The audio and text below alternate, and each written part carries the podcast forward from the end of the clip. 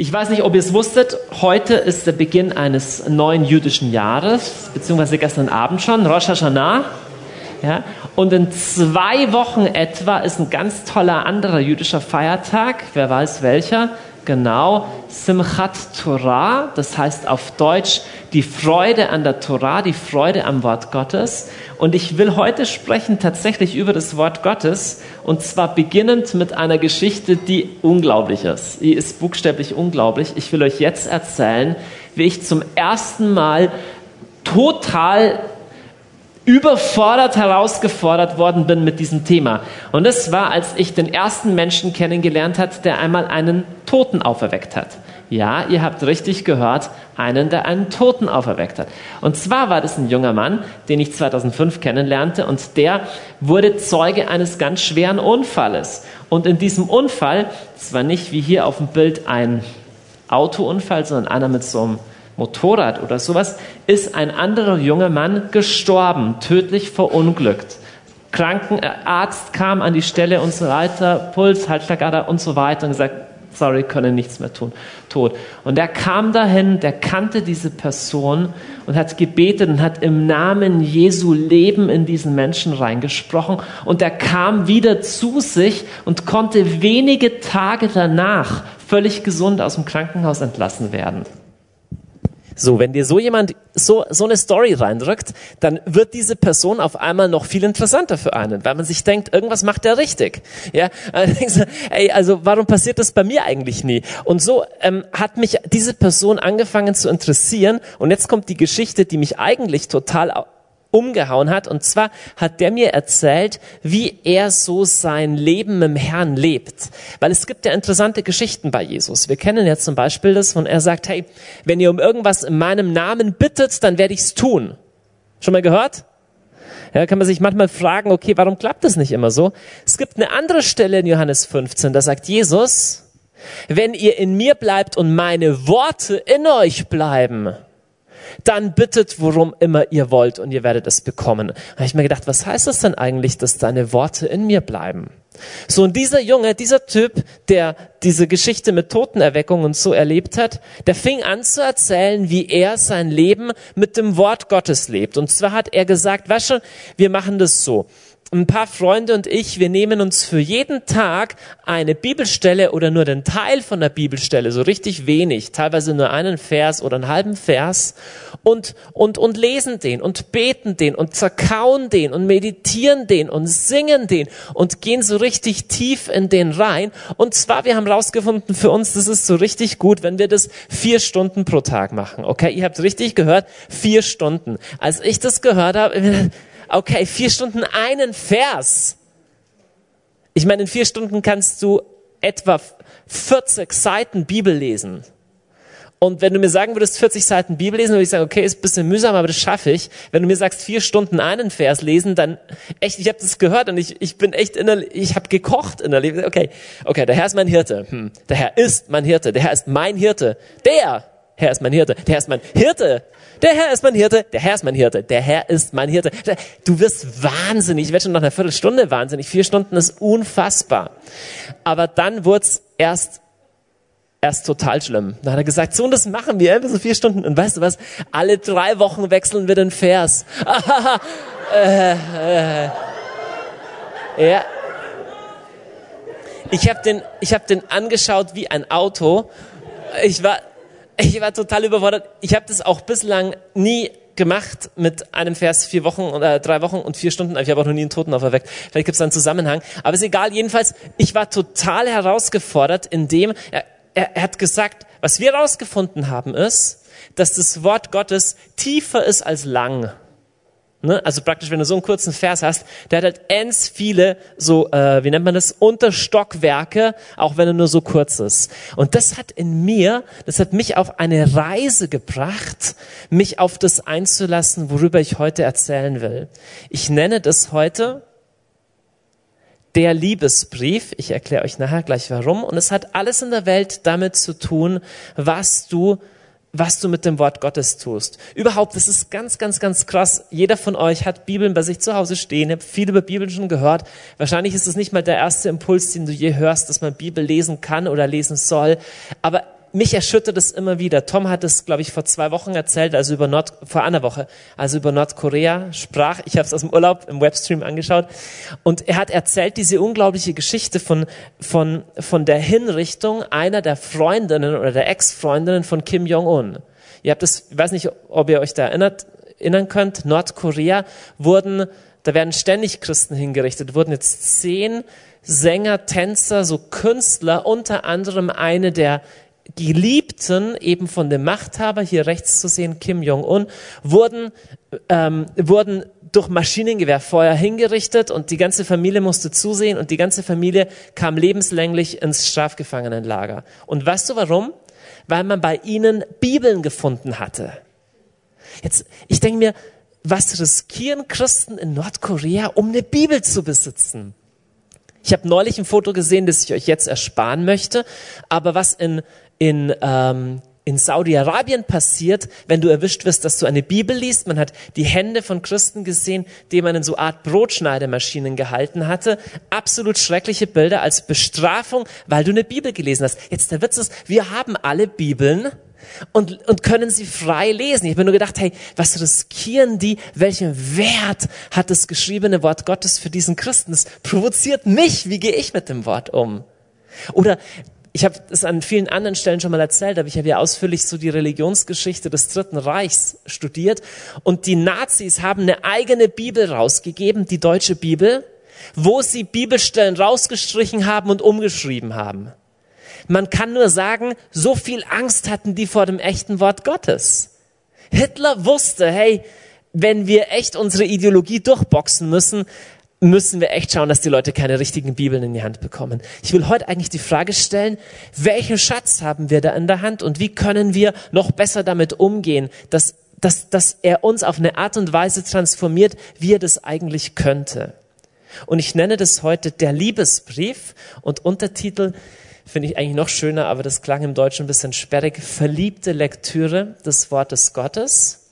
Jetzt stell dir vor, die Bibel wäre, was wir eigentlich glauben, wäre wirklich ein Brief, den Gott geschrieben hat an uns Menschen und an dich. Jetzt, ich weiß nicht, wer von euch schon einen Liebesbrief bekommen hat. Darf ich mal fragen, wer hat schon mal einen richtigen Liebesbrief geschrieben? Ja, alle äh, bekommen, bekommen, bekommen. Okay, alle unter 20, ihr kennt es nicht mehr. Früher gab's das mit Papier und Stift und so. Aber wir, die wir schon in den 80ern gelebt haben, wir kennen das noch. Schau mal her. Ich zeige euch einen Liebesbrief aus meiner Jugend, den ich bekommen habe. Das ist ein Liebesbrief aus meiner Jugend, den ich bekommen habe. Ja, handgeschrieben, so richtig mit, kurz sagen, ich werde nicht vorlesen, aber nur für die von euch, die das nicht mehr kennen. Ja, das ist, das ist ein Liebesbrief. Ja, das ist ein Liebesbrief. Ja, jetzt, ja, jetzt, Liebesbriefe Liebesbrief, darf ich fragen, was machst du mit einem Liebesbrief? Ein Liebesbrief hebst du auf, genau. Ein Liebesbrief liest du nicht wie das Telefonbuch. Jetzt stell, also jetzt mal gesetzt den Fall, du liebst die Person auch und jetzt denk noch mal eins weiter. Stell mir vor, es sei der einzige Liebesbrief, den du noch von dieser Person hast und die Person wäre nachher gestorben. Okay? Schon allein. Erster Liebesbrief, auch wenn die Person nicht stirbt, erster Liebesbrief, da steht irgendwie drin, und ich denke die ganze Zeit an dich. Du liest nicht nur, oh, ist interessant, sie denkt die ganze Zeit an mich. Sondern denkst, Moment, sie denkt, sie denkt die ganze Zeit an dich. Du stellst dir das vor, sie liegt jetzt wach und denkt an mich. Sie geht gerade Pizza essen und denkt an mich. Dann liest du es nochmal. Hat sie das echt so geschrieben? Sie hat echt geschrieben, sie denkt die ganze Zeit an mich. Sie denkt die ganze Zeit an, an, an mich. So liest du einen Liebesbrief. Du lernst ihn auswendig. Und jetzt stell dir vor, das wäre das Einzige, was du von dieser Person noch hättest. Oder stell dir auch vor, dein Vater hat dir vor seinem Tod noch einen Brief geschrieben. Irgendwie, es wäre sowas, sowas Endgültiges. Du würdest diese Worte wertschätzen wie der größte Schatz. Eigentlich genauso wie zum Beispiel Psalm 119 sagt, wie wir mit dem Wort Gottes umgehen sollen. Wir sollen von ihm sprechen Tag und Nacht. Ich bin überführt und muss sagen, ich gehe mit dem Wort so oft nicht so um, sondern ich lese es halt und ich kenne das schon. Aber ich will ein Mensch sein, der jedes von diesen Worten hütet wie ein Schatz, denn es ist ein Brief, ein Liebesbrief, der an dich geschrieben ist und an mich geschrieben ist. Es ist so unglaublich. So oft begegne ich Leuten und oft fühle ich mich auch selber so, aber oft begegne ich Leuten, die sagen, hey, Gott spricht irgendwie nicht mit mir. Im Ernst. Irgendwie, ich suche meine Berufung oder irgendwie, ich versuche zu beten, aber es kommt nichts zurück. Irgendwie ist es, ich habe den Eindruck, Gott spricht nicht mit mir. Ich habe den Eindruck, Gott ist weg. Ich habe den Eindruck, ich rede die ganze Zeit zu ihm, aber ich, ich, ich bin gerade in so einer Phase, wo Gott schweigt. Und ich habe manchmal den Eindruck, hey, er hat 1400 Seiten an dich geschrieben. Wie kannst du sagen, er würde schweigen? Jesus sagt, ich habe absolut alles, was ich von meinem Vater empfangen habe, euch mitgeteilt. Wenn du darüber hinaus noch einen kleinen prophetischen Eindruck kriegst, der ist ja nett. Aber das ist ja fast wie sowas, äh, ja, ist ja, ist ja süß. Weißt du, das Eigentliche, das Eigentliche hat er schon preisgegeben. Ich will euch einfach konkret aus meinem Leben erzählen von den letzten Tagen. Ich habe in den letzten Tagen ein ähm, eine Bibelstelle gelesen und durchmeditiert, die mich wie ein Blitz getroffen hat. Und es sind einfach die Anfangsverse vom Hebräerbrief. Und was ich euch heute sagen möchte, ist erster Teil in Theorie und zweiter Teil in Praxis. Der Schlüssel, also wenn nicht der Schlüssel, dann einer der Schlüssel, der Schlüssel ja für ein leidenschaftliches Gebetsleben. Und nicht nur für das, sondern auch für ein gutes Überleben im Gebetsraum. Und deswegen ist es auch eine Botschaft für euch, liebe Inzensler, die ihr wieder nach Hause gehen werdet, aber auch für die Mitarbeiter im Gebetshaus. Von nichts kommt nichts. Von da sitzen und nachdenken, denkst du einfach nur nach und sitzt einfach da und kreist in deinen eigenen Gedanken. Wenn du Offenbarung von Gott möchtest, wenn du mit Gott ins Gespräch kommen möchtest, brauchst du eine Ernährung für deinen Geist, die dir gegeben wird durch liebevolle, verliebte Meditation deines, des Wortes Gottes. Schau mal her, immer wenn du betest, immer wenn du in die Stille gehst, machst du deinen Kopf auf. Und weißt du, was da drin ist? Genau, alles, was du vorher reingestopft hast. So, manche sagen, oh, ich komme ins Gebet und ich bin abgelenkt und ich mache mir Sorgen und ich bin depressiv oder ich bin unglücklich verliebt oder ich fühle mich einsam oder ich fühle mich, ich, ich, ich denke an alles Mögliche. Na klar, weil all das hast du vorher reingesteckt. So sind wir Menschen. Im Gebet passiert genau das, was in deinem ganzen Alltag passiert, nur in Zeitraffer. Hm?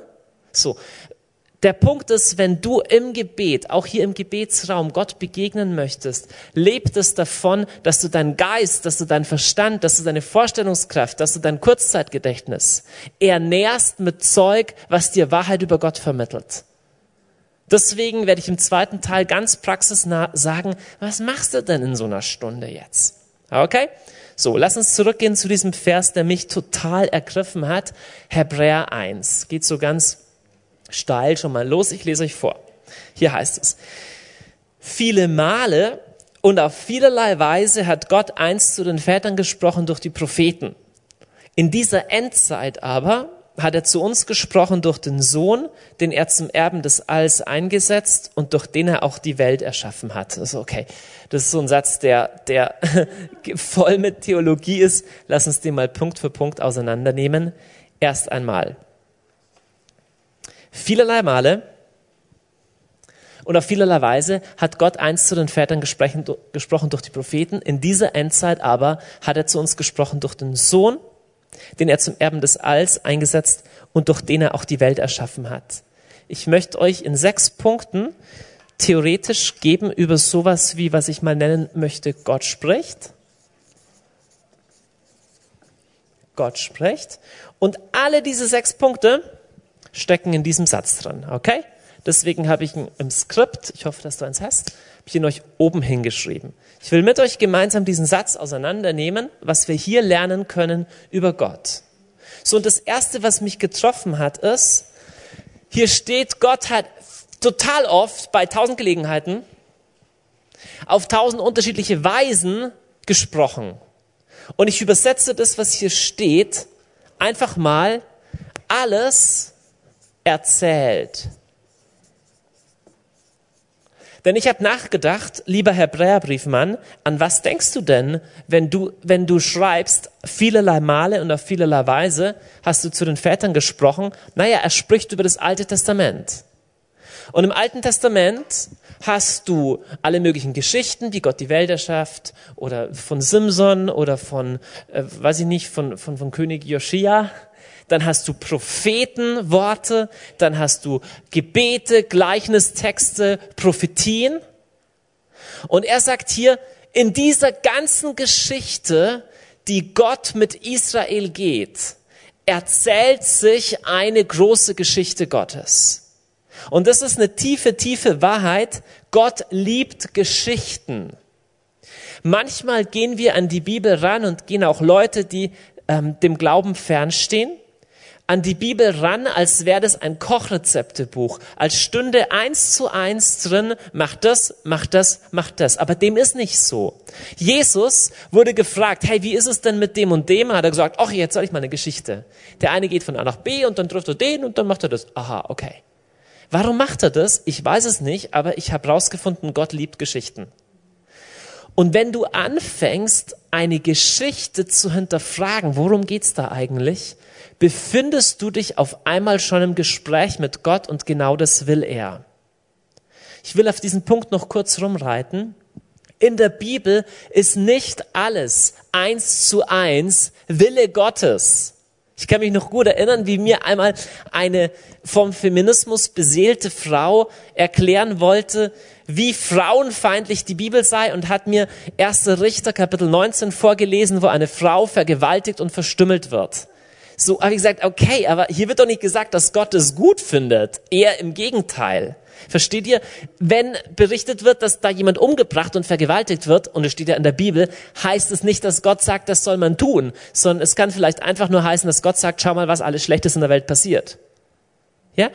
Gott erzählt seine Botschaft nicht in, in, in, in Gesetzesworten nur, die vom Himmel fallen, sondern er erzählt eine große Geschichte. Das ist eine tiefe Weisheit. Gott ist übrigens dabei, in der Weltgeschichte, jetzt gerade aktuell, seine große Geschichte zu erzählen. Und er ist dabei, in deinem Leben seine Geschichte zu erzählen. Sagst du, oh, das ist ja eine tolle Geschichte hier. Ich bin mal gespannt, wie da das Happy End ist. Aber weißt du was? Du bist ja nicht der Leser der Geschichte, sondern du bist eine der handelnden Figuren. Und die handelnden Figuren wissen nie, wie die Geschichte ausgeht. Wer hat Herr der Ringe gesehen? Da gibt's so eine schöne Stelle, wo die fast am Verzweifeln sind. Und der Frodo und sein Gefährte, die gehen so und der Frodo ist dabei aufzugeben. Und dann sagt sein Gefährte, ich glaube der Sam weiß oder so, ich weiß nicht genau, sagt zu ihm, hey, aber schau mal her, war es nicht in allen großen Geschichten so, dass die Helden kurz vorm Aufgeben waren, aber das macht doch, das macht doch eine große Geschichte aus, dass sie nicht aufgaben. Und er hilft ihm zu sehen, hey, wir sind auch Teil einer Geschichte. So, und du siehst es oft nicht in deinem Leben. Du denkst nur, okay, ich hänge jetzt in dem Zeug drin und hier geht nichts weiter und hier habe ich schon wieder das gleiche Problem wie immer. Aber ich sag dir, der Held einer Erzählung weiß nie den Ausgang einer Geschichte. Denn er ist der Held einer Erzählung. Und dann sagst du, aber warum ist mein Leben so bescheuert? Warum ist mein Leben nicht so einfach wie das des anderen? Na ganz einfach, weil du nicht jemand anderer bist. Und weil Gott eine Geschichte durch dich erzählt. Das muss nicht die gleiche sein wie durch jemand anderen. Tatsächlich erzählt Gott durch die Weltgeschichte seine große Geschichte. Dann sagst du, wie soll die ausgehen? Wie soll das mit Syrien ausgehen? Das kann doch nur ein abwesender und grausamer Gott sein. Und er sagt, nee, am Ende, wenn du das letzte Kapitel liest, wirst du sehen, wie ich alles so wenden werde in dieser Geschichte, dass alle im Himmel, auf der Erde und unter der Erde bekennen werden, wahr und gerecht und treu sind all deine Wege, du König der Völker so dass Leute sagen würden, das ist unglaublich, was für eine gute Geschichte, weil weißt du, wie gute Geschichten aufgemacht sind, wie Herr der Ringe, na, so dass du denkst, es kann jetzt nicht mehr klappen. Das ist der Held läuft, aber der Zug fährt weg und er fährt zu schnell und dann springt ihm noch ein Hund vor die Füße und der stolpert und denkst, oh nein, er schafft den Zug nie. So sind gute Geschichten geschrieben und der Herr liebt Geschichten. Ja? Und die ganze, die ganze Heilige Schrift und die ganze Heilsgeschichte sind tatsächlich eine große Geschichte von Gott und alles gehört dazu. Jetzt machen wir den Schlenker wieder zurück von der Welt, von der ganzen Heilsgeschichte zurück zur Bibel. Alles darin erzählt etwas von Gott. Das heißt, wir können nicht entscheiden, was wir rausstreichen wollen. Im ersten, im, im zweiten Petrusbrief schreibt der Verfasser so schön, ist eine ganz bekannte Stelle, sagt er, alles, was für, ah, na, warte mal, das ist nicht die Stelle, die ich sagen wollte. Nein, nein, nein, nein, zurück, zurück, zurück. Ihr müsst wegschauen. So. Ich meine andere. 2. Timotheus 3,16 schreibt Paulus, jede von Gott eingegebene Schrift ist auch nützlich zur Belehrung, zur Widerlegung, zur Besserung, zur Erziehung in der Gerechtigkeit. Das bedeutet, alles, was in der Bibel steht, ist wichtig und nichts ist zufällig drin. Sagst du, okay, ich habe schon ein paar Kapitel gelesen, die eigenartig sind. Es gibt auch viele, die eigenartig sind, aber alles sind Teil von dieser großen Geschichte. Und was ich noch massiver finde, und jetzt ist diese Stelle tatsächlich angebracht, alles, was wir brauchen, ist tatsächlich drin. Nun, damit sage ich nicht, dass es nicht wichtige Hinweise und Vertiefungen und Weiterentwicklung von Lehren, dass du nicht Leute bräuchtest, die dich tiefer führen im Glauben, weil du hast ja die Bibel, das sage ich damit nicht, sondern ich sage, dass das, was du im letzten, im fundamentalsten brauchst, um Gott zu kennen, ist dir gegeben. Weißt du, wie radikal die Aussage ist? Wenn Petrus schreibt, alles, was für unser Leben und unsere Frömmigkeit, Frömmigkeit heißt auf Deutsch gesagt, dass du eine gute Beziehung zu Gott hast. Hm? Alles, was für unser Leben und unsere gute Beziehung mit Gott gut ist, hat seine göttliche Macht uns geschenkt. Jetzt kommt's. Sie hat uns den erkennen lassen, der uns durch seine Herrlichkeit und Kraft berufen hat. Weißt, oft glauben wir, Herr, dass ich weiterkomme in meinem Leben, dafür bräuchte ich eine bessere Gemeinschaft mit Christen, eine bessere Kirche, eine bessere Gemeinde, bräuchte ich mehr Bildung, bräuchte ich dieses, bräuchte ich jenes. Und die Wahrheit ist, all das jene würde dir vielleicht wirklich helfen, muss nicht schlecht sein, aber das kann auch eine Ausrede sein, nicht das zu verwenden, was du jetzt schon hast. Und diese Stelle sagt schon, hey, das, was du brauchst, um in deinem Leben mit dem Herrn wirklich weiterzukommen, im Wesentlichen ist es dir gegeben, du musst von diesem reich gedeckten Tisch nur verstehen zu essen. Das ist ganz massiv, wie Jesus es sagt. In äh, Johannes 15, 15, ich nenne euch nicht mehr Knechte, denn der Knecht weiß nicht, was sein Herr tut. Das ist ja heiß, oder? Ich nenne euch nicht mehr Knechte, denn der Knecht weiß nicht, was der Herr tut. Wie oft sagen wir sowas wie, okay, die Wege Gottes sind unverständlich und ich weiß nicht, was Gott tut und Gottes Sinn, wer kann ihn ergründen? Das, da ist was Wahres dran im Sinne von, dass er immer größer ist als unsere Konzepte, aber es kann auch sehr viel Unglaube sein, denn Gott hat sich verbindlich ausgesprochen. Du kannst ihn kennen. Denn du bist kein Knecht, sondern du kannst sein Freund sein. Das heißt nicht, dass du alles perfekt machst, aber sein Herz hat sich geöffnet in Jesus. Wir werden es noch sehen im zweiten Punkt. Vielmehr habe ich euch Freunde genannt, denn ich habe euch alles mitgeteilt, was ich von meinem Vater gehört habe. Okay, erster Punkt. Alles in dieser ganzen wunderbaren Geschichte erzählt von Gott. Nun lass uns zurückspringen in diese Anfangsstelle von Hebräer 1 und lass uns unseren Augenmerk mal richten auf dieses, was ich witzig finde, vielerlei Weise, äh, vielerlei Male und auf vielerlei Weise, auf unterschiedliche Weise hat Gott gesprochen zu den Vätern durch die Propheten. Jetzt, wer von euch hat schon mal versucht, das Alte Testament zu lesen? Ah, okay. Wer fand manches daran schwierig?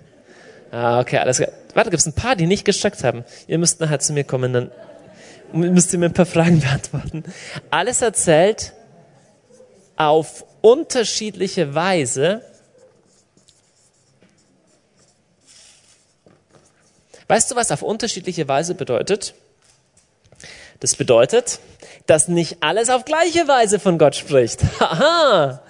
Sondern da gibt es verschiedene Möglichkeiten. Das ist total banal, was ich euch sage, aber es ist trotzdem so. Es gibt Bibelstellen, die sagen dir eins zu eins, wie Gott ist. Da steht drin, der Herr ist so und so. Alles klar.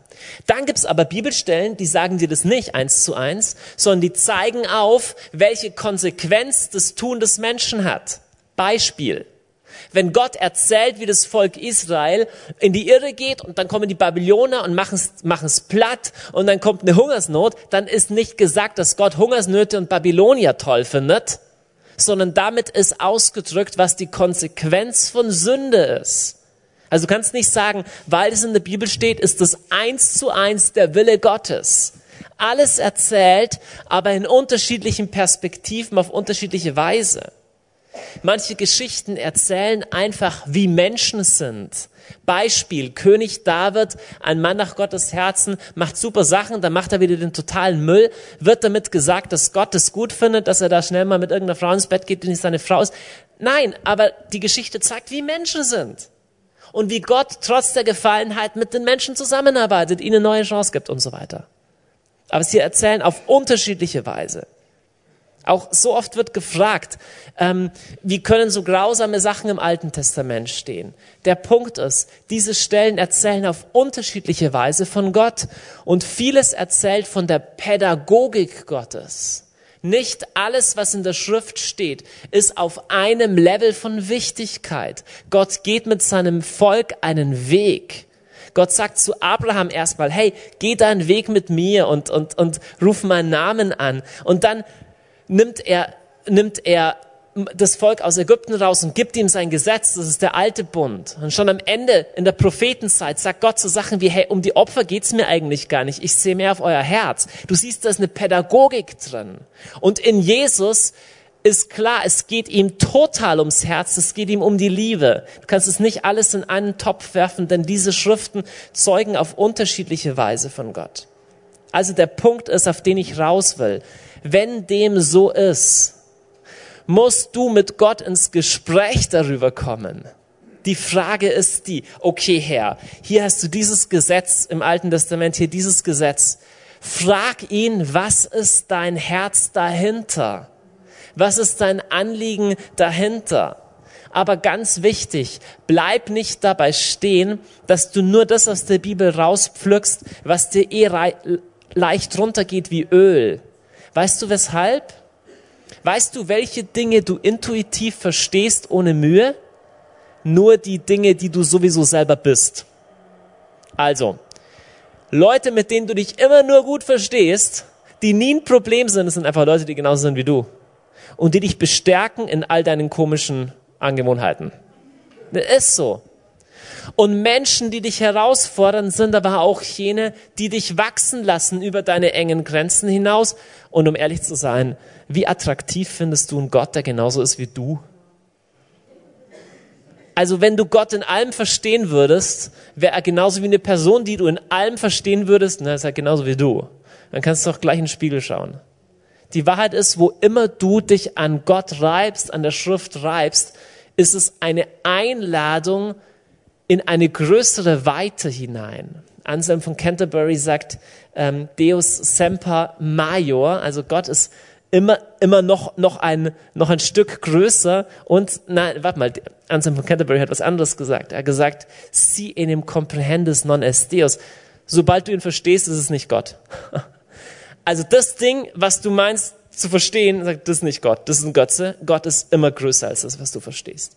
Und die Schrift ist eine tolle Einladung, nicht stehen zu bleiben bei den paar kleinen Konzepten, die ich verstehe, sondern mich immer wieder herausfordern zu lassen. Okay, Gott, du bist mehr, du bist größer, du bist nicht nur mein Spiegelbild. Jetzt, lass uns weitergehen, hier zurück in dieser Stelle. Der zweite Vers. In der letzten Zeit aber hat er gesprochen durch den Sohn, durch den er alles erschaffen hat und den er zum Erbe des Alls bestimmt hat absolut wichtig, was der Verfasser hier sagt, ist, der gleiche Gott, der auf alle möglichen Weisen schon zu den Propheten gesprochen hat, hat sein ultimatives, letztendliches Wort, auf das alles rausläuft, gesprochen in einer Person, und zwar in Jesus.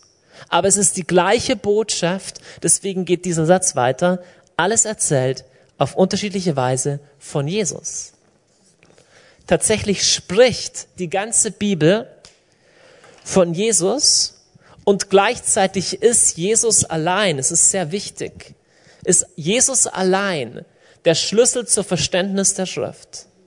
Du kannst das Alte Testament alleine nicht verstehen in einer Art und Weise, dass dir das Antlitz Gottes aufstrahlt, wenn du Jesus nicht als Schlüssel verwendest. Jesus ist die Mitte der Schrift und gleichzeitig ist er auch der Schlüssel zur Schrift, aber bitte der ganze Jesus. Es gibt manchmal die Freaks, die sagen, okay, das ist nur der aus der Bergpredigt. Es ist nicht nur der aus der Bergpredigt. Es ist der gleiche Jesus, der historische Jesus der Evangelien. Es ist der auferstandene Herr. Es ist der Jesus, den Paulus bezeugt. Es ist der Jesus, den die anderen Briefe, den die Offenbarung bezeugt und von dem auch das Alte Testament schon spricht. Und es ist der gleiche Jesus, der im Glauben der Kirche bis heute bekannt wird. Komm nicht mit irgendeinem so neuen, irgendwas Ding. Jesus, der, der Aramäer, hat ein neues Buch rausgefunden und aus den Urtexten und alles müssen wir über den Haufen werfen, vergiss es. Der Herr hat tatsächlich ein Volk, hat tatsächlich eine Kirche und hat sich tatsächlich objektiv offenbart. Und der, der eine Jesus, der quer von der ganzen Schrift bezeugt wird, er ist der Schlüssel für das Verständnis der ganzen Schrift. Das bedeutet konkret, dass im Zweifelsfall solltest du nie das, was in der Schrift klar ist, verdunkelt werden lassen durch die unklaren Stellen, sondern andersrum. Beispiel. Wenn du im Alten Testament eine Stelle stößt, die du absolut nicht verstehst und die dir Gott erscheinen lassen, als sei er weit weg, unverstehbar, kalt, was weiß ich. Aber dann hast du völlig klare Stellen, wo Jesus Gott offenbart als den barmherzigen, liebenden Vater. Verwende nie die unklare Stelle, um die klare auszustechen, sondern es läuft immer andersrum. Und zwar warum? Weil die ganze Schrift hinläuft auf Jesus. Nicht alle Schrift steht kanonisch an kanonischer Gültigkeit auf einer Stufe, weil sie wohin läuft. Sie läuft hin zu Jesus als den Gipfelpunkt und aus diesem Gipfelpunkt raus wird alles verständlich. Denn du hast immer wieder Leute, die pflücken dir was raus, also Kohelet oder halt aus irgendeinem Spruch und sagen, wie ist es denn hiermit? Die Wahrheit ist, die ganze Schrift als Ganzes zeugt von Jesus und Jesus ist das Wort Gottes. Jesus ist der Schlüssel, er ist eine Person, die alles andere aufschließt. Aber auch hier wieder Jesus, nicht nur der, der nette Typ mit dem Vollbart, der die Kranken heilt, sondern tatsächlich Jesus in all seinen Facetten. Jesus als, als, als Rabbi, als Heiler, als Sohn Gottes, als Richter, als Bruder, als Freund, als Opferlamm, als, als kommender König und so weiter. Volles Programm von dem, was die Schrift über Jesus sagt. Er ist die Mitte von der ganzen Geschichte. Alles spricht von Jesus. Das heißt aber konkret, auch für die Praxis nachher, du kannst das erste Buch der Chronik aufschlagen, du kannst die Psalmen aufschlagen, du kannst Jesaja aufschlagen, du kannst das Neue Testament aufschlagen, du kannst immer die Frage stellen, Jesus, was von deinem Charakter willst du mir zeigen durch diese Stelle? Und es klappt als Jesus mit den Jüngern von Emmaus ging, lesen wir am Ende vom Lukas-Evangelium, dass er ihnen, auch angefangen von Mose und den Propheten, auslegte, was in der gesamten Schrift über ihn geschrieben stand. Und dann heißt es, und so erreichten sie das Dorf, wohin sie gingen. Weißt du, wie weit die gingen? Gingen irgendwie 25 Kilometer oder was. Das heißt, die haben stundenlang geredet. Jesus hatte offensichtlich stundenlang Zeit, und genug Stoff, ihnen aus dem Alten Testament zu zeigen, was über ihn steht, denn da gab es noch kein Neues Testament. Also hakt das Alte Testament auch nicht ab. Stunden von Material zeugen über Jesus allein aus dem Alten Testament. Jesus ist die Mitte der Schrift.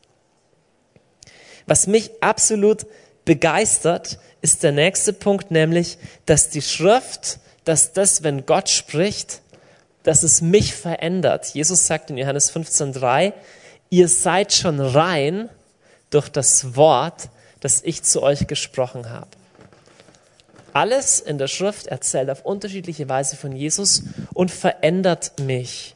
Ich glaube, das ist eine, eine der meist unterschätzten Dimensionen des christlichen Glaubens. Denn wir neigen dazu. Ich neige dazu, du neigst dazu die Bibel zu lesen als eine Art Informationsquelle und wir glauben in der Regel zu wenig an die transformative Kraft dessen. Ich kenne viele Leute, die sagen, ich würde das gern glauben, aber davon merke ich nichts. Da steht, dass Gott mich liebt und dass er heilt und dass er mein Vater ist, aber ich merke nichts davon. Meine Lebenswirklichkeit ist ganz anders. Ich, hab, ich bin pleite, meine Eltern mögen mich nicht, ich bin verletzt worden und ich bin einsam.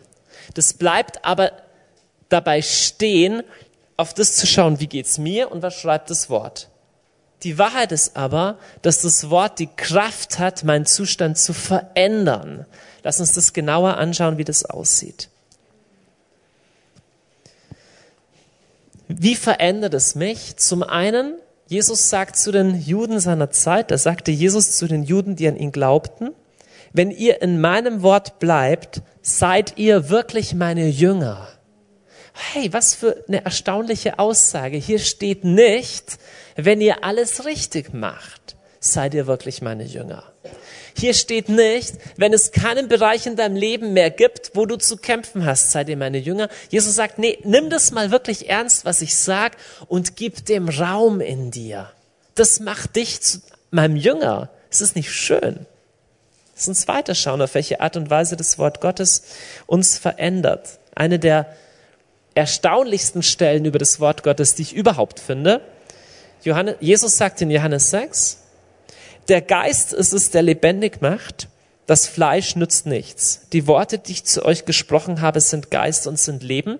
Kurz zum Verständnis, Fleisch und Geist heißt nicht sowas wie Körper und Seele im Sinne von, dass der Körper schlecht ist, sondern damit ist gemeint, deine eigenen menschlichen Bemühungen ohne Gott bringen dich im Letzten nicht weiter, verändern dich nicht im Letzten. Tatsächlich tiefgreifend verändern kann dich nur der Geist Gottes. Und jetzt sagt Jesus aber, wie kommt der Geist Gottes zu dir?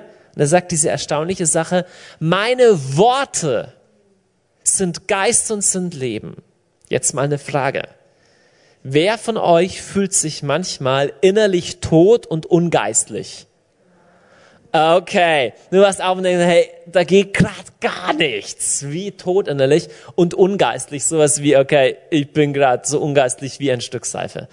Jetzt, die, die Aussage ist erstaunlich. Jesus sagt, meine Worte sind Geist und Leben. Erstmal würdest du sagen, nein, deine Worte sind schwarze Buchstaben auf weißem Papier und ich finde sie langweilig. Jesus sagt, nee, ist nicht so. Dieses Zeug ist wie Dynamit. Du legst es in dich rein und es entfaltet eine Sprengkraft, ob du willst oder nicht. Wir werden unter Punkt 5 gleich sehen, dass es auch damit zusammenhängt, wie wir damit umgehen. Aber ganz klar, Jesus sagt, das, was du brauchst, ist nicht einfach nur eine neue geistliche Erfahrung, ist nicht einfach nur eine Woche, wo du im Gebetshaus sein kannst und alle beten für dich und dann geht's dir wieder gut. Das ist ja schön und gut. Aber er sagt, nein, meine Worte, die ich euch gegeben habe, sind Geist und sind Leben. Und wenn du lernst, damit umzugehen, können sie leben und können sie Geist in dir freisetzen. Dafür brauchst du niemand anders. Wenn du jemand anders hast, der für dich betet und eine gute Gruppe von Christen und Gebetskreis, wunderbar. Aber im letzten, im letzten bist du berufen, Psalm 1, wie ein Baum zu sein, der am Wasser gepflanzt ist, der seine Nahrung und seine Versorgung aus den Wurzeln zieht. Psalm 1 sagt, so ist der Mensch, der seine Freude hat an der Weisung des Herrn über sein Wort nachsinnt bei Tag und bei Nacht. Lass uns weiterschauen. Geist und Leben.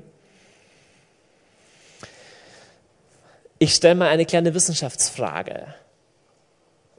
Wenn du, die, wenn du ähm, den ganzen Traffic, alles, was in deinem Gehirn abläuft, mal untersuchen würdest. Es gibt Neuronen, also ne, neuronale Verknüpfungen, Gehirn, Gehirnzellen, die beschäftigt sind mit Input von außen und es gibt solche, die beschäftigt sind mit Input von innen. Also, es gibt Input von außen, was du siehst, was du hörst, und das beschäftigt dein Gehirn. Und dann ist dein Gehirn aber auch mit sich selbst beschäftigt. Was würdest du sagen? Mit was, was ist mehr von beiden? Mehr das Innere oder mehr das Äußere? Okay, mehr das Innere. In welchem Verhältnis würdet ihr sagen? Viel mehr oder halb halb oder 60, 40? Okay, der Punkt ist, jetzt kommt's. 99,9 Prozent aller Synapsen in deinem Gehirn sind nur beschäftigt mit dem, was andere Synapsen produzieren. 99,9 Prozent ist kein Märchen, sondern ist einfach Hirnforschung. Und was die Außenwelt dazu gibt, macht nur 0,01 Prozent überhaupt aus. So, was heißt es auf Deutsch gesagt? Das heißt auf Deutsch gesagt, dass dein inneres Zeug, deine inneren Dialoge, deine inneren Monologe, der Traffic in deinem Gehirn wichtiger ist als das, was von außen reinkommt. Das bedeutet, es ist ziemlich wichtig, dass sich da was ändert. Logisch? So, jetzt ist die spannende Frage, warum verändert mich das Wort Gottes eben nicht automatisch? Und dann sagen sie, sehr schön, Johannes, ich habe es auch schon mal gelesen, aber deswegen habe ich noch immer die gleichen Probleme. Ich habe noch immer ABC und das mit meinen Gefühlen und dieses, jenes und hier geht's mir noch immer schlecht. Und jetzt kommt's, die Bibel spricht an hunderten von Stellen von der Möglichkeit, das Wort Gottes zwar zu hören, aber es dringt nicht wirklich durch in diesen inneren Traffic in mir. Es verändert nicht wirklich was und es ist eine Gefahr, vor der wir alle stehen. Im Hebräerbrief, ein paar Kapitel weiter, wird gesagt, denn also es wird im Hinblick auf das Volk Israel gesagt, uns ist die gleiche Freudenbotschaft verkündet worden wie jenen, doch hat ihnen das Wort, das sie hörten, nichts genützt, weil es sich nicht durch Glauben mit dem Hörer verband. Was heißt das denn? Ich habe vorher euch meinen Liebesbrief gezeigt. Ja? Jetzt stell dir vor, du bist noch nicht in diese Person verliebt. Du schwankst vielleicht noch so ein bisschen. Und du liest den Brief und der ist unglaublich schön geschrieben, unglaublich romantisch und du glaubst der und sagst, wow, die liebt mich echt. Jetzt kommt's. Allein durch dieses Wissen könnte sich in dir was tun.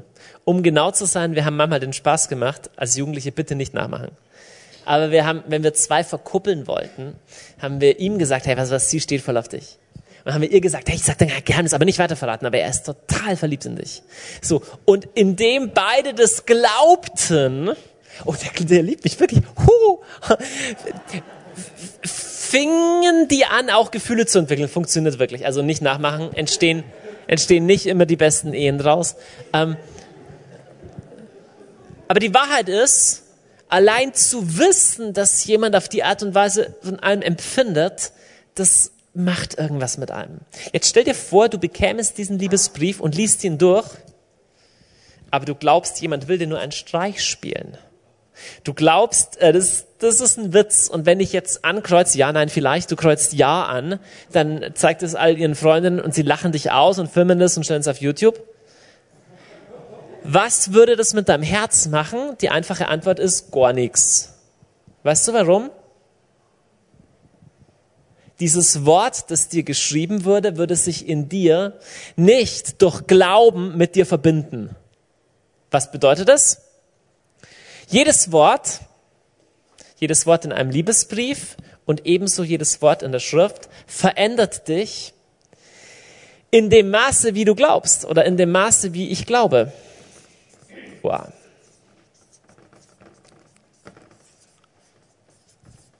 Wenn ich nicht glaube, dass das, was in dem Liebesbrief drin steht, wahr ist, würde es mit meinen Gefühlen gar nichts machen. Und wenn Gott 1400 Seiten lang schreibt, dass er dich liebt, aber du es nicht glaubst, sich dieses Wort nicht durch den Glauben mit dir verbindet, wird sich gar nichts tun. Jetzt das Gemeine ist, dass wir aus Schichten bestehen. Es ist die berühmte Zwiebelgeschichte. Und manchmal glauben wir was auf einer gewissen rationalen Ebene. Ja, es gibt Gott und Gott ist gut. Aber weiter tiefer drin glauben wir das noch nicht.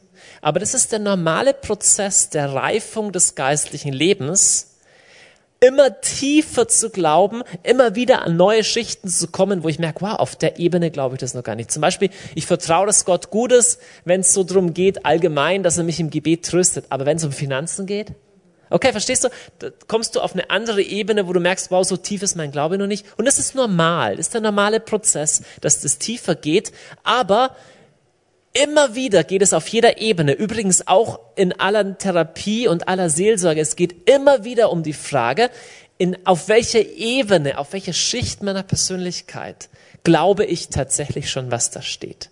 Es gibt manchmal Leute, die sagen so, hey, das musst einfach nur glauben, dann ist alles gut. Und sie haben recht. Du musst es einfach nur glauben. Das Problem ist nur, wir kommen oft gar nicht aktiv ran an unsere tiefen Regionen von Schmerz und von Unglauben. Deswegen macht der Herr das Schritt für Schritt und, und er weiß relativ gut, wann Zeit ist für welches Kapitel. Ja? Aber diese Veränderung tritt ein in dem Maße, wie ich glaube. Aber wir stehen immer wieder auch vor der Gefahr, vor der Möglichkeit, nicht zu glauben, sondern unser Herz zu verhärten hier, Hebräer sagt ein Vers weiter. Heute, er sagt schon, heute, wenn ihr seine Stimme hört, verhärtet euer Herz nicht. Ich möchte das äh, fast ein bisschen warnend und sehr deutlich sagen. Du kannst viele Jahre mit dem Herrn unterwegs sein, jeden Tag eine Stunde im Gebetsraum rumhängen, immer Bibel lesen. Das schützt dein Herz nicht automatisch davor, hart zu werden der normale Alltag, die Probleme des Lebens, das, hey, ich bin schon 18 Jahre dabei und es ist immer wieder das Gleiche. All diese Sachen können dein Herz verhärten gegen das frische Glauben im Heute. Heute, wenn ich seine Stimme höre. Sag nicht, ich habe das vor 20 Jahren schon mal geglaubt und jetzt ist es drin. Du kannst jeden einzelnen Tag dein Herz weich machen vor dem Wort Gottes. Oder du kannst sagen, okay, ich kenne schon, das ist Routine, ich lese mir das Kapitel durch, aber sonst passiert nichts. Es ist jeden Tag eine neue Entscheidung. Das menschliche Herz ist nicht automatisch weich, sondern das Automatische ist eher, dass wir, dass wir gelangweilt und hart sind. Es geht nicht von alleine. Jakobusbrief ermutigt uns auf ganz eindrucksvolle Weise, Darum legt alles Schmutzige und Böse ab. Und jetzt kommt's, seid sanftmütig und nehmt euch das Wort zu Herzen, das in euch eingepflanzt worden ist und das die Macht hat, euch zu retten. Also, dieses Wort hat Macht, dich zu retten, aber nicht automatisch, sondern nur, wenn du mit Sanftmut es aufnimmst. Letzter Punkt. In dem Maße, in dem ich glaube. Ich habe angefangen mit der Aussage, dass Gott gesprochen hat auf vielerlei Weise. Jetzt, ich weiß nicht, ob es dir aufgefallen ist, aber zu sprechen hat immer was mit Gespräch zu tun. Niemand spricht, wenn keiner dabei ist. Es macht keinen Sinn, in einem leeren Raum zu sprechen, wenn keiner zuhört. Wenn Gott sagt, im Anfang war das Wort und das Wort war bei Gott, ist damit Folgendes gemeint. Gott spricht und zwar in der Hoffnung, dass du mit ihm sprichst. Ja, wenn ich rede, der Sinn dahinter ist, dass ein Gespräch entsteht. Der Sinn von alledem, der Sinn von 1400 Seiten Bibel, der Sinn von der ganzen Geschichte ist die, dass ihr ins Gespräch kommt. Das Ziel von der ganzen Geschichte ist, verändert mich in dem Maße, wie ich glaube und mit ihm rede. Das, was dich im Letzten transformiert, was dich im Letzten verändert, ist nicht ein abstraktes Wissen, okay, ich kenne biblische Prinzipien, sondern ist, dass du mit ihm redest.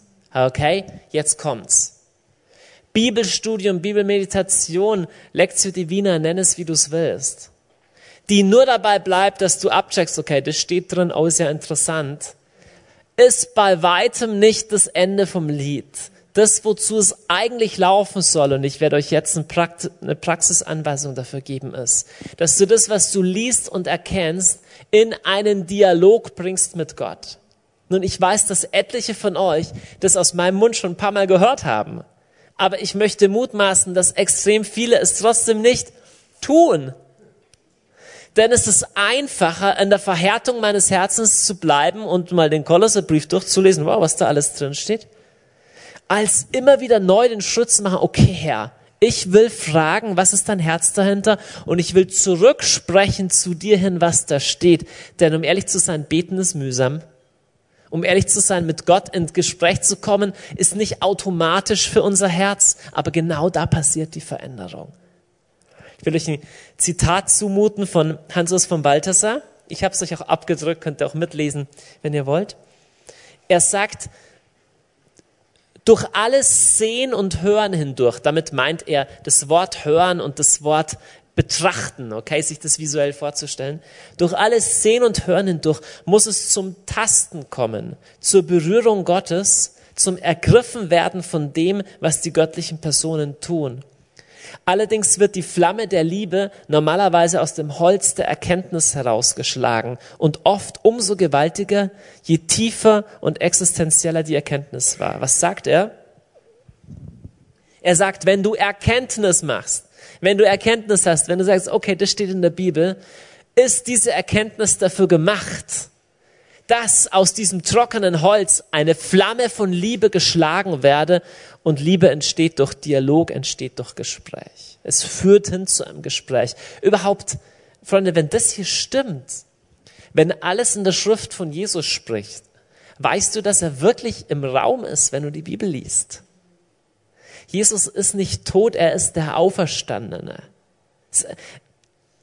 Das ist so ein banal einfacher Tipp, aber wenn du das nächste Mal die Bibel liest, stell dir vor, er säße dir im Stuhl gegenüber und sagst, okay, Jesus, ich lese was über dich, aber rede nicht nur über ihn wie jemand, über den, was in Büchern steht, sondern rede mit ihm über das, was da steht. Und auch hier, wie du sagst, okay, ich merke aber nie was von ihm, er redet nicht mit mir.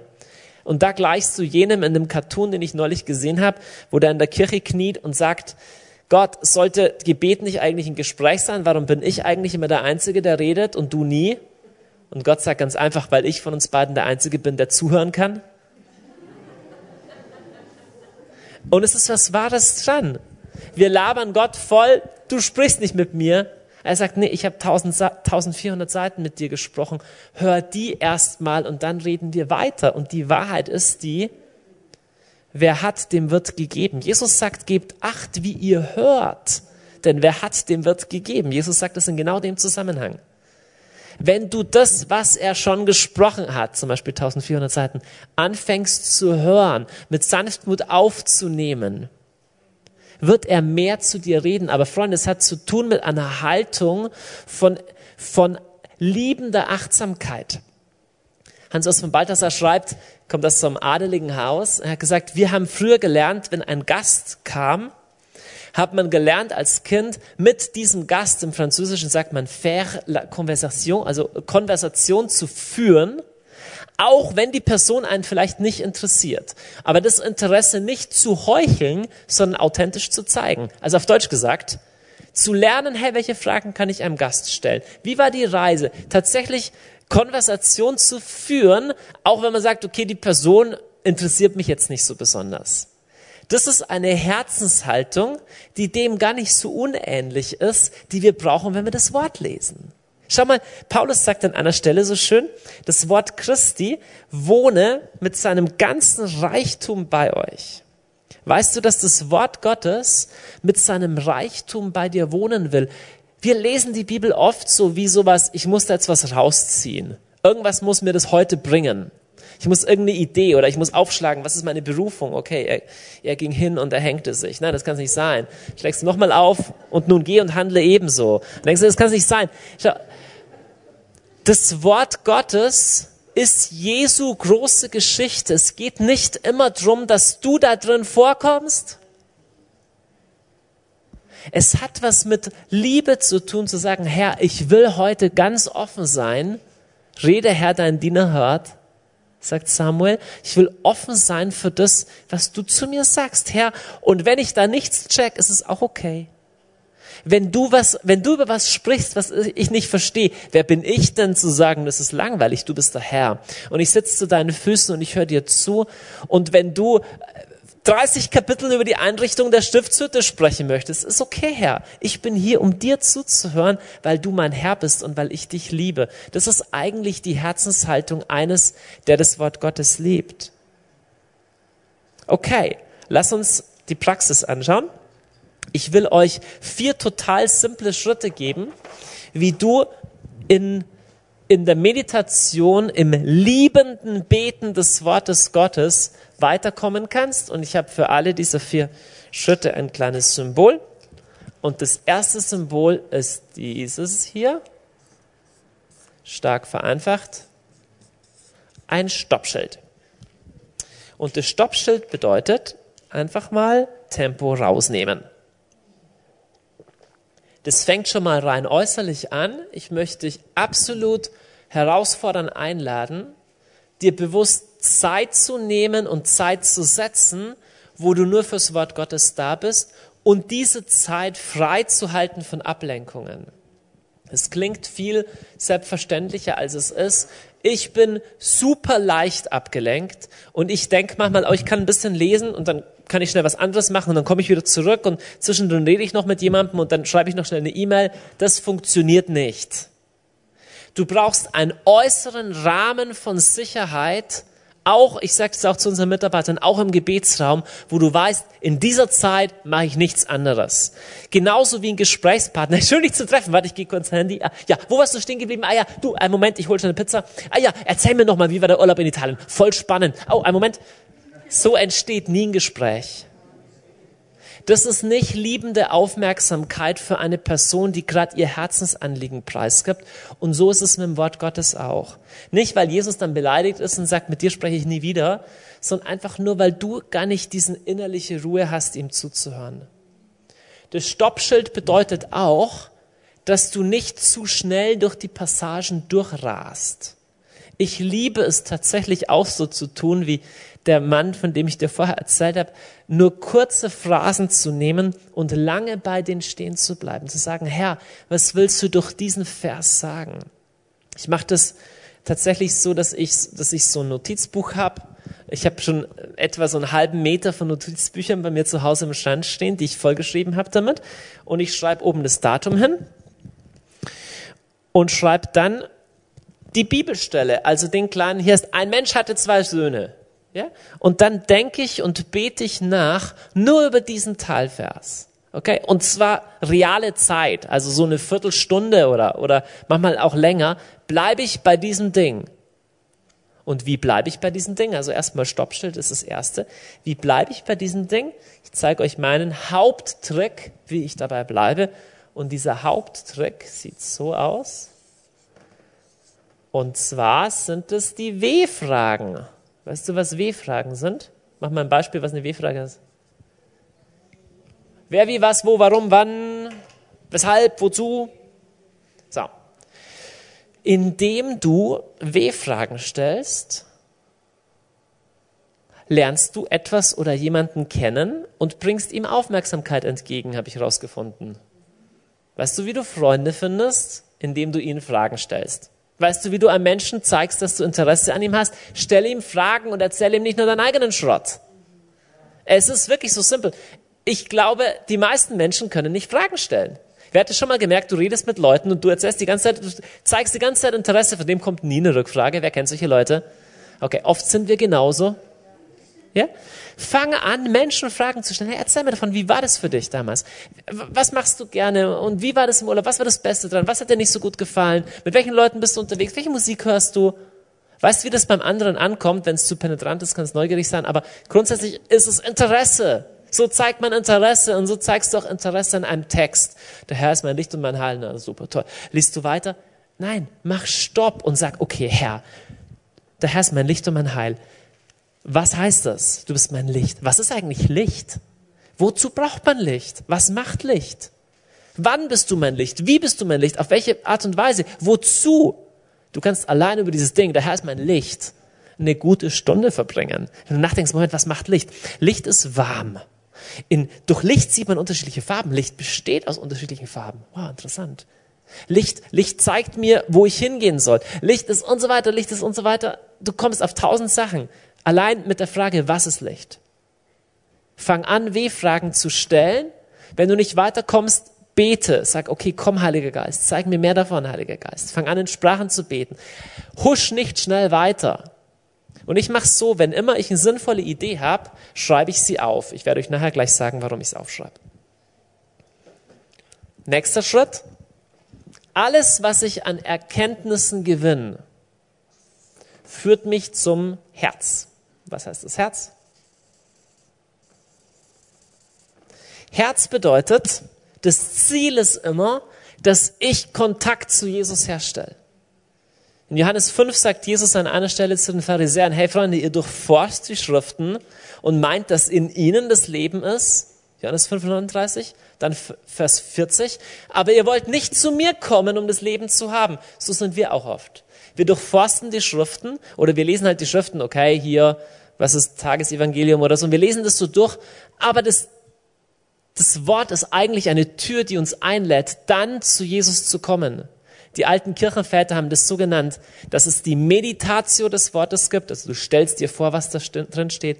Dann gibt es die Ruminatio, das heißt, du kaust drauf rum, du wiederholst es, du singst es. Und dann gibt es die Contemplatio, das ist die höchste Stufe. Und die Contemplatio ist sowas wie ein liebendes Herz zu Herz zu dem, der da spricht. Was meine ich damit? Du bleibst nicht beim rationalen Ding stehen, also ja interessant, was du da sagst, Jesus, sondern du kommst zu dem, der das spricht und schaust einfach Jesus an.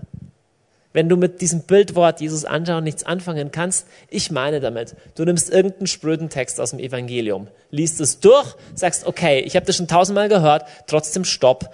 Wenn du Stopp machst, merkst du erstmal, wow, das sind ja tausend Sachen drin, die mir nie aufgefallen sind dann fängst du an, Fragen zu stellen. Warum ist es so? Warum ist es so? Früher oder später kommst du auf interessante Erkenntnisse. Du merkst, okay, Jesus, du bist ja so und so drauf. So, und mit diesem Ding, Jesus, du bist ja so und so drauf, kommst du zu ihm. Fängst an, mit ihm zu sprechen. So wie als säße er, es ist ja so real.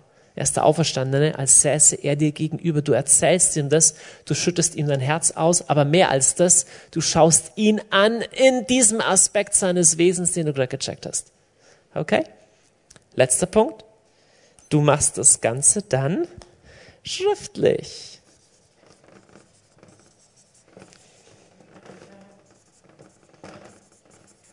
Also du schreibst auf.